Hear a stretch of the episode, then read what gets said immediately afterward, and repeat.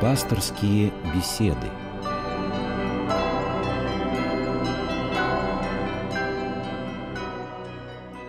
Здравствуйте, в эфире программа «Пасторские беседы». У микрофона Ирина Ковалева и гость нашей студии – протеерей Георгий Климов. Здравствуйте, отец Георгий. Добрый вечер.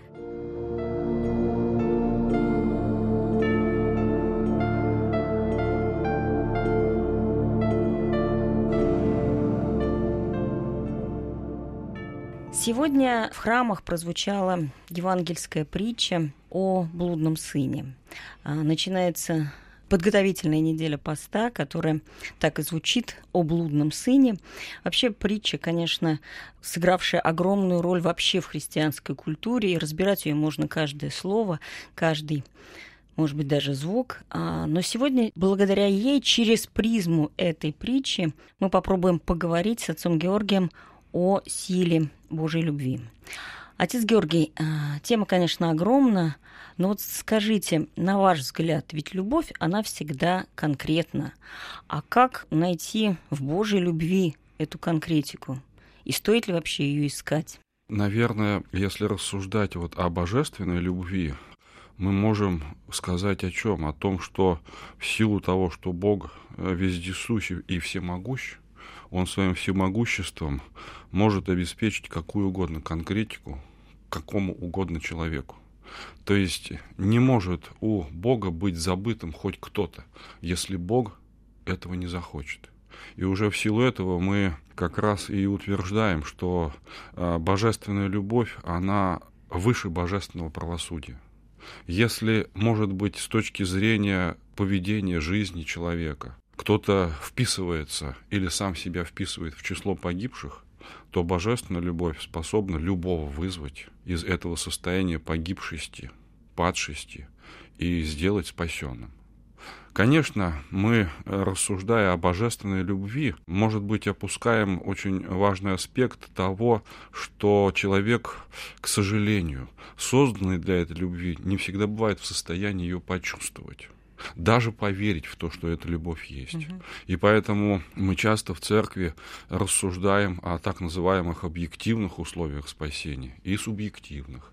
То есть мы говорим, что Бог возлюбил так мир, что отдал Сына Своего Единородного, чтобы всякий верующий в Него не погиб, но имел жизнь вечную. Это дело божественной любви. А дело человеческой любви, то есть то, что уже субъективным является, именно этот дар принять. А как это сделать? И вот здесь мы говорим, что существуют заповеди Божии, которые, исполняя человек, делает свое сердце способным для этой любви распахнуться. Исполняя заповеди Божии, человек становится верующим не просто в то, что Бог есть. Апостол Иаков говорит, что и бесы веруют и трепещут. А он способен уже поверить в то, что Бог есть любовь. Потому что, познав свой собственный грех, и свое собственное падение. Человек понимает, что по правосудию Божию он не может быть спасенным. Но человек исполняет заповеди Божии, чувствует в своем сердце отклик именно божественной любви, которая дает ему обетование в сердце и в ум, что он может быть спасенным. Знаете, вот в Ветхом Завете мы очень почитаем пророка и э, псалмопевца царя Давида. Ну, если говорить современным языком, он просто взял и опередил время. Потому что Ветхий Завет – это завет э, с Богом, который судья, мздовоздаятель, праведный, каратель, все что угодно. Читаем псалмы Давида и удивляемся. Например, ну вот сейчас вспоминается там 102-й псалом. «Щедрый милостив Господь, долготерпелив, и многомилостив, не до конца прогневается, ниже вовек враждует. А дальше он говорит, милостью и щедротами венчал человека Бог. Представляете, вот эта диадема, которая была у царя Давида, которая символизировала царство, богатство, силу, славу, им ставится ни во что. И он восхищается то, что Бог для человека уготовил совсем другое. Это корона, можно сказать, из милости и щедрот божественных по отношению к человеку. Но как это все понять, уловить, почувствовать, вот тут, наверное, самое главное для нас. Отец Георгий, вот смотрите, мы начали с э, притчи о блудном сыне, ну, все, конечно, знают ее содержание, и обычно, вот если даже вспомнить как картину Ребранта, да, такая финальная красивая сказка заканчивается на том, что отец простил младшего сына. Там можно долго разбирать, что почему сын ушел, как он уходил, э, какое вообще предательство он совершил по отношению к отцу. Но там есть другая фигура, фигура старшего сына, который был всегда при отце. И вот у отца пир по случаю возвращения младшего сына. Выходит старший, который в этот момент работал, и он страшно обижен. Он не понимает, за что, почему к нему такое пренебрежение. Вот где здесь любовь Божья? К старшему сыну, если я верой и правдой служу, если я не делаю страшных ну, грехов, да. я не ворую, я не убиваю. Я понял. Тут, вот, понимаете, э, да? Ну, конечно, я хотел бы просто оговорить, что это не сказка, а притча. Все-таки притчи это э, вполне реалистичные истории из жизни, ну, скажем так, ветхозаветного иудейства. Угу. Господь ни одной притчи сказочной нереально не рассказал. Такой сказочный да. финал. Да, такой. но, но финал-то как раз-то и не сказочный с точки зрения, видимо, божественного взгляда на человека. Угу. А то, что касается вот этого старшего, который с претензией к отцу подошел и сказал, что вот вернулся твой сын, который был блудником, он даже его своим братом не да, может назвать, да, он да, твой сын, угу. и ты заклал для него самого хорошего теленка. А мне как бы этот э, сын говорит, ты и козленка ни разу не заклал. А вот отец-то и отвечает как раз, это и есть ответ на вопрос этому старшему сыну или для каждого из нас. Он говорит, все мое твое. Понимаете, здесь ведь э, сработало, по всей вероятности, у старшего сына э, вот какое восприятие или какой механизм восприятия.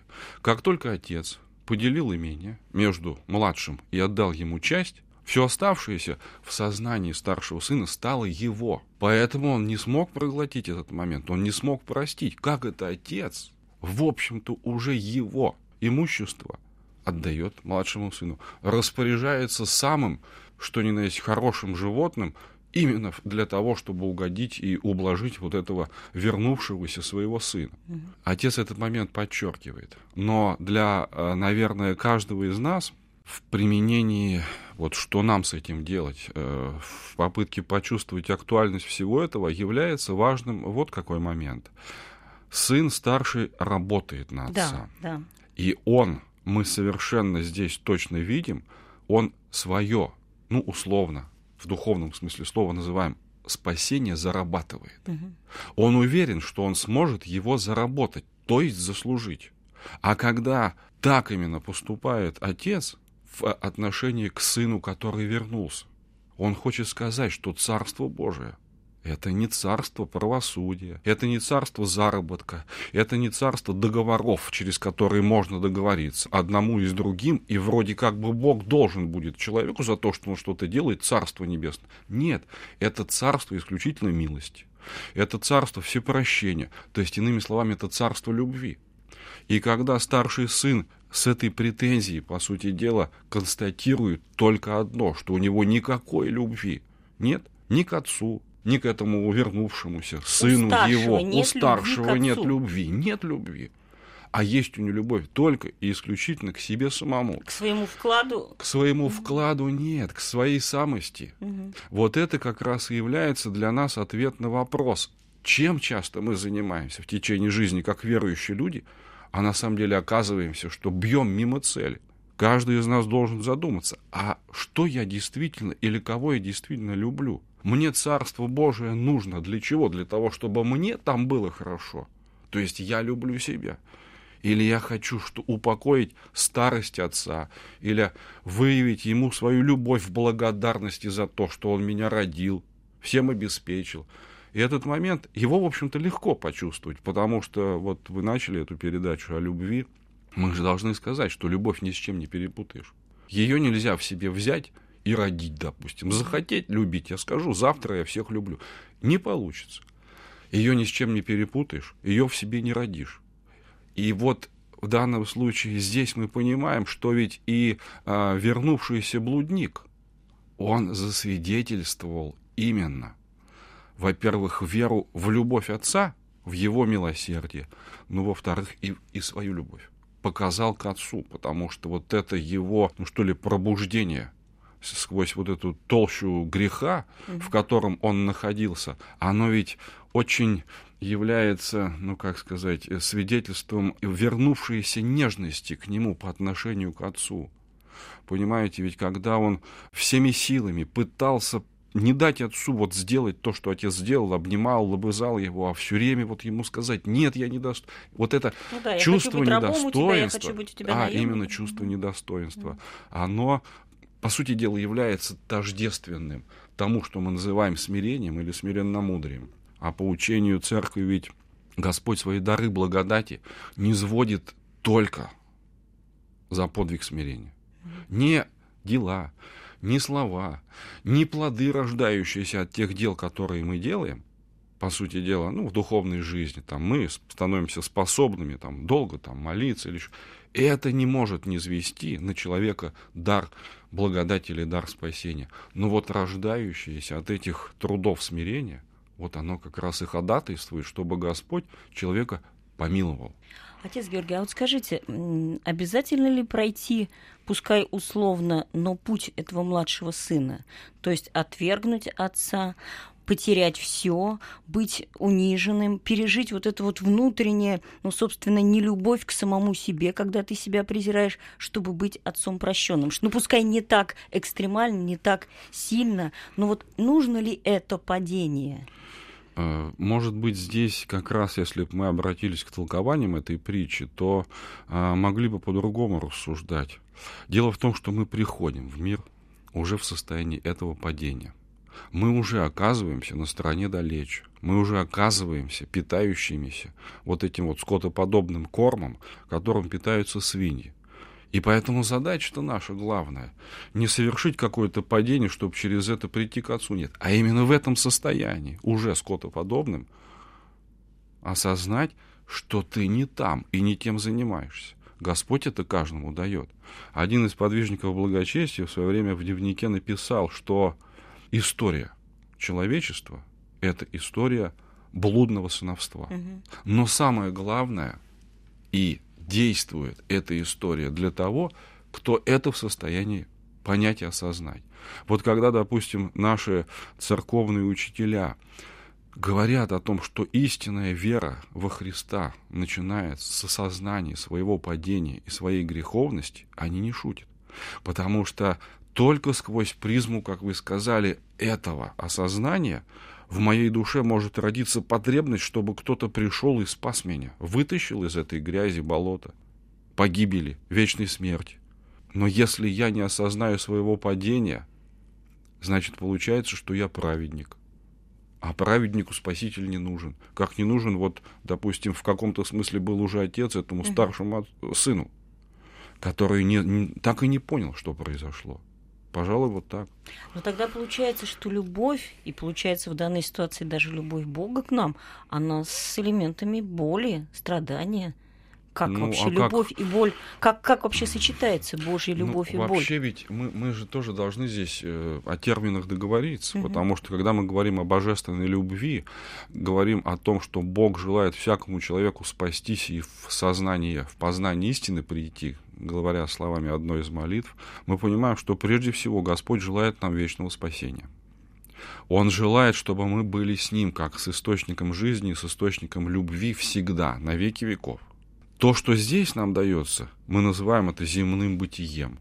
Это как раз та для нас предлагаемая попытка исправиться, которая часто может сопровождаться, да, какими-то очень э, неприятными для нас э, болезненными переживаниями. Угу. Совершенно верно. Ну, допустим, когда врач, желая э, больному здоровья, оперирует его, больному ведь неприятно, ему очень больно. Но он идет на это. По вере, он верит в это. Почему мы не можем верить в то, что ради того, чтобы быть, мы сейчас должны претерпеть? Господь ведь очень э, в Евангелии этот момент просто обозначает. Он говорит, что тот, кто погубит душу свою, погубит душу свою, меня ради и Евангелие, тот сбережет ее. А кто сохранит свою душу или жизнь, тот потеряет ее. То есть ведь Священное Писание, в данном случае вот евангельские тексты, они для нас свидетельствуют непреложность какой истины? То, что грех настолько глубоко вошел в наше естество, настолько растворился с ним, что для нас отказ от греха становится отказом от естества. А отказ от естества есть отказ от себя, от своей жизни.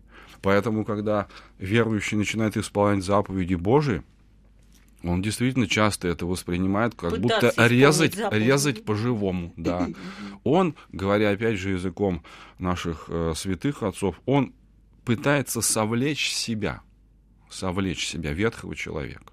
И вот когда Господь говорит в Нагорной проповеди «будьте просты, как голуби», но дальше говорит «будьте мудры, как змеи», Василий Великий, толкуя этот текст, говорит, что мудрость змеиная заключается в том, чтобы обновиться.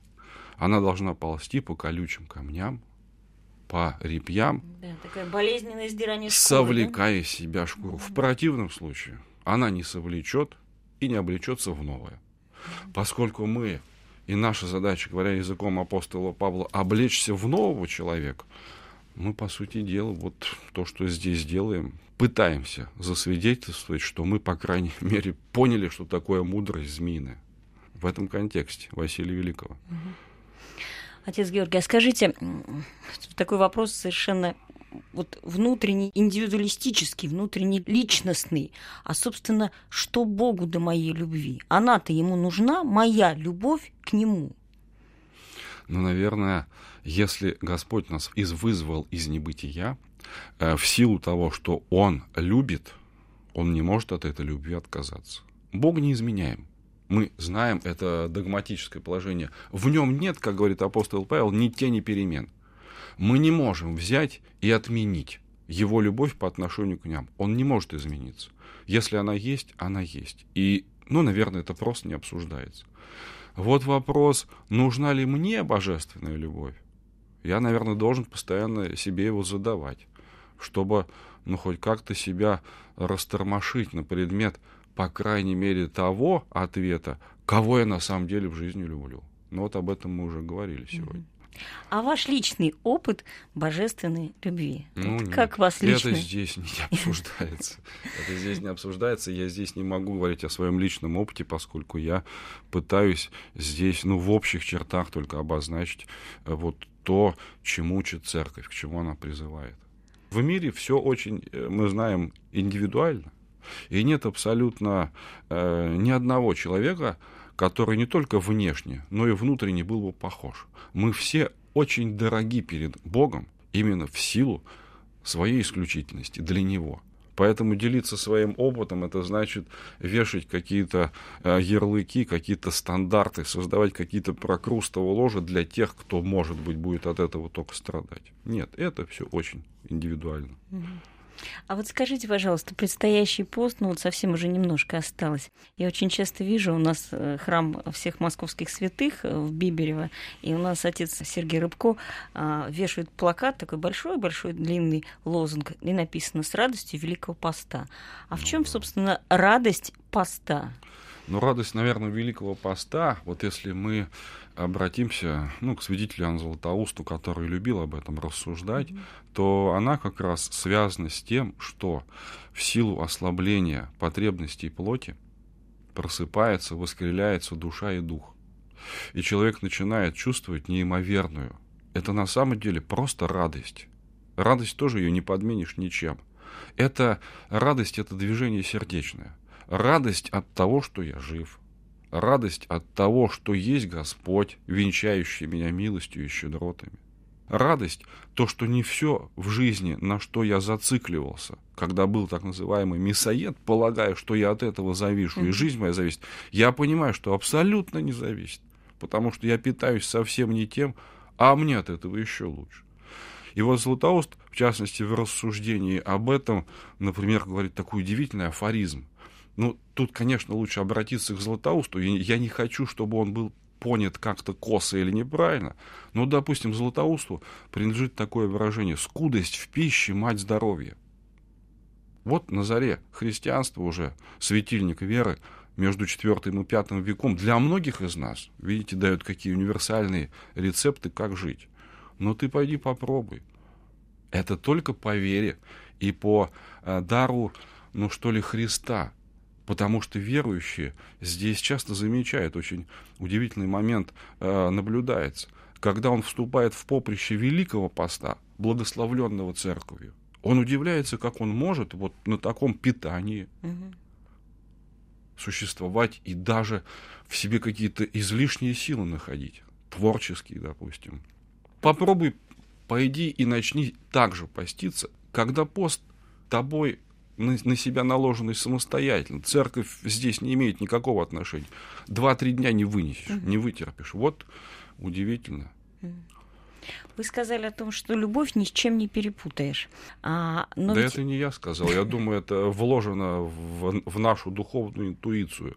Ну, любовь, не знаю, там наша земная, наша человеческая. Да даже наша земная, даже к человеку, понимаете? Я тоже ее ни с чем не спутаю. Да. Я поймаю это, я люблю или я уважаю, там, почитаю, что угодно. Но ведь она в процессе нашей жизни и времени, она меняется. Меняется, меняется, меняется. И вот здесь как раз вот эту попытку правильно скорректировать и изменить, церковь называет покаяние. Угу. Потому что когда, как мы говорим, приходя в мир, мы зациклены на любви к себе, Господь говорит, покайся. Что это значит? Измени свои мироощущения. Сделай так, чтобы в центре твоей жизни была любовь ко Христу.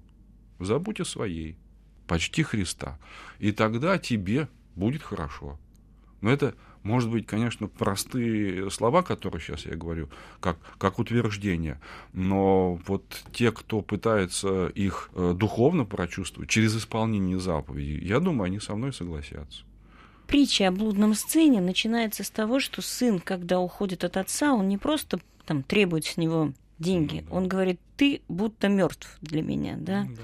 И последние слова э, этой притчи тоже о том, что э, сын был мертв и ожил. Угу.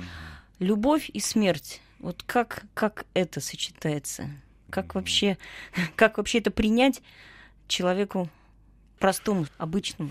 Ну, может быть, вот о чем сейчас мы с вами начали рассуждать, то, конечно, сын Э, как бы говорит отцу, умри сейчас для умри меня. Сейчас для меня Именно, да. чтобы я смог получить ту часть имения, которая мне по завещанию должна была бы пойти. И божественная любовь, как бы милосердие идет на удовлетворение этой просьбы. Но как вы подмечаете, концовка притчи, э, констатирующая, что на самом-то деле умер сын, ну, духовно mm-hmm. умер, да, и если б духовно не ожил, он и в вечной бы жизни не воскрес, как раз, наверное, и свидетельствует, что человек, покусившийся на то, чтобы в его жизни не было Бога, то есть как бы Бог для него был мертв, сам себя делает таковым для жизни, для вечной, да и не только, пожалуй, для вечной жизни. Вот это самоотсечение через грех, это, пожалуй, самое страшное, что может быть в нашей жизни.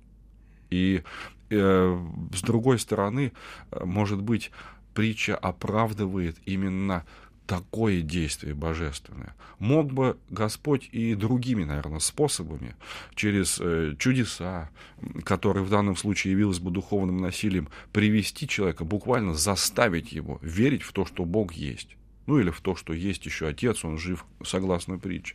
Но Господь действует на сердце. И через именно акт милосердия величайшего, он просто сердце из каменного и жестоковыйного этого в данном случае э, сына младшего превращает в сердце очень такое, ну что ли, теплое, нежное, пламенное, подвижное, пламенное. Потому что ведь притча этот момент скрывает, но мы должны же понимать, что, наверное, этот сын, находясь вот там, пася этих свиней, и не могущий даже напитаться, чем эти рожцами, которыми свиньи питались, ведь, наверное, он, страдая, не один раз прокрутил в голове, что произошло в его жизни. И, наверное, вспоминая глаза, слова отца своего, как он в этот момент поступал, вот они, семена божественного сеяния, запали в его сердце и да, начали давать плод он благодаря им, в общем-то, и пришел в состояние раскаянности. А как бы поступил отец, если, то есть, если бы отец жестко поступил, ну, сказал, вот тебе твое, и Да, ведь он же отдает все безропотно. Было бы Там это, тоже ведь очень важный, важный момент. бы этой, это цели? Мы не знаем. Ну, скорее всего, нет. Но притча о блудном сыне, конечно, это притча всех времен и народов, как Да, ее да, называют. да, да, Что-то переоценить или недооценить очень сложно, действительно. Отец Георгий, еще такой момент, который затронут и в притче, и он для вот, опять-таки, для простого человека очень важен. А, да, я могу сказать, я люблю Бога. Бог далеко, Бог это можно ощущать, не ощущать. Я люблю людей, я там люблю свою работу. Но самое сложное, собственно, в том, что возлюбить ближнего своего, возлюбить свою семью, возлюбить соседа, который у тебя Ну да. над духом стучит там каждый день, там, не знаю, начальника возлюбить своего. Вот как, как совместить большую, огромную, всеобъемлющую любовь Бога к тебе и любовь мою к ближнему. Вот Но мне кажется, что здесь мы можем, опять же, очень внимательно отнестись к своим декларируемым заявлениям, что я люблю, что Бога, да, что Мгм. ближнего. Вот, но никак не могу полюбить соседа, допустим. Э, Ну, во-первых, у нас есть священное писание, где апостолы и Иоанн Богослов говорит очень просто. Если ты говоришь, что люблю Бога, а ближнего ненавидишь, ты лжец есть. Как ты можешь любить Бога, которого не видишь, если ближнего, находящегося перед тобой, не любишь? Но с другой стороны, что делать-то? Вот вопрос. Мгм. Как поступить, чтобы все-таки сердце свое открыть для этой правильной, истинной и, самое главное, спасительной любви? А вот следующая неделя, она очень здесь как бы просто нам отвечает на вопрос. Когда Господь, согласно вот этому, ну что ли, это даже не притча, будет рассуждать, вот кто спасется, кто нет, помните, Он поставит Мгм. людей перед собой. И очень простые критерии предъявит человеку, насколько ты был милосердным в жизни. Он спросит, был ли ты в больнице, в темнице, одевал ли, поил ли, проявлял ли дела милосердия по отношению к ближнему, по отношению к тебе. И сейчас, конечно, нам, находящимся, ну вот там, в теплых, сухих помещениях, постоянно сытым, забывшим уже, что такое чувство голода для многих. Эти слова опять какими-то приточными кажутся. В уме мы, конечно, можем провернуть, как мы сходим в больницу или в темницу, но Господь-то говорит, иди туда. И вот когда ты туда пойдешь, когда ты все это увидишь, когда ты нанюхаешься этого горя, этих слез, этой крови, которые в больнице, в темнице, те, кто страдает, вот тогда твое сердечко колыхнется. И тогда откроется нечто. Вот это милосердие Божие, оно сподвигнет тебя в ответ на это милосердие тоже стать таким. А почему нет? И умилосердившись, говорят нам церковные толкователи, о себе, о своем ближнем, о всем человечестве, ты как раз и будешь способным распахнуть свое сердце для спасения, потому что спасение – это дар милосердия Божия. А если этого не будет, твое сердце как крепко запертые врата. Не впустит этого божественного дара. Ну, получается, что любви научиться можно, то есть можно научиться постепенно, входя... Любовь в себе можно раскрыть. Вот. А может быть, даже здесь, говоря языком, опять же, священного писания, а как дар от Бога получить. Мгм. Потому что Христос в Евангелии говорящий, не вы меня избрали, а я вас избрал, он, может быть, хочет сказать нам об этом. Что да, ты яви ми- смирение перед исполнением заповедей, а я тебя благословлю этим даром. Дар, как вы сказали еще раз, дар, как, как найти его, дождаться его, это дар Божьей любви. Ну Получить. да, получить. а как, получить. просить нужно? Конечно. Просите Конечно, делать, Господь да. говорит, просите, дастся вам. Просите, да, ищите, обрящите. И э, вся опасность, наверное, современного человека, ну, гордого человека, можно сказать, даже именующего себя верующим, она как раз и заключается в том, что он, очень легко договорившись со своей совестью, вот то, что имеет, назовет любовью. И он удовлетворяется. Но это же не любовь к Богу, это что-то другое. Опять скажем, ее ни с чем не перепутаешь. Спасибо большое, отец Георгий. Сегодня у нас в студии пасторской беседы был гость, э, протеерей отец Георгий Климов. Мы говорили через призму притчи о блудном сыне, о божественной силе любви. Всего доброго. Всего доброго. С вами была в студии Ирина Ковалева.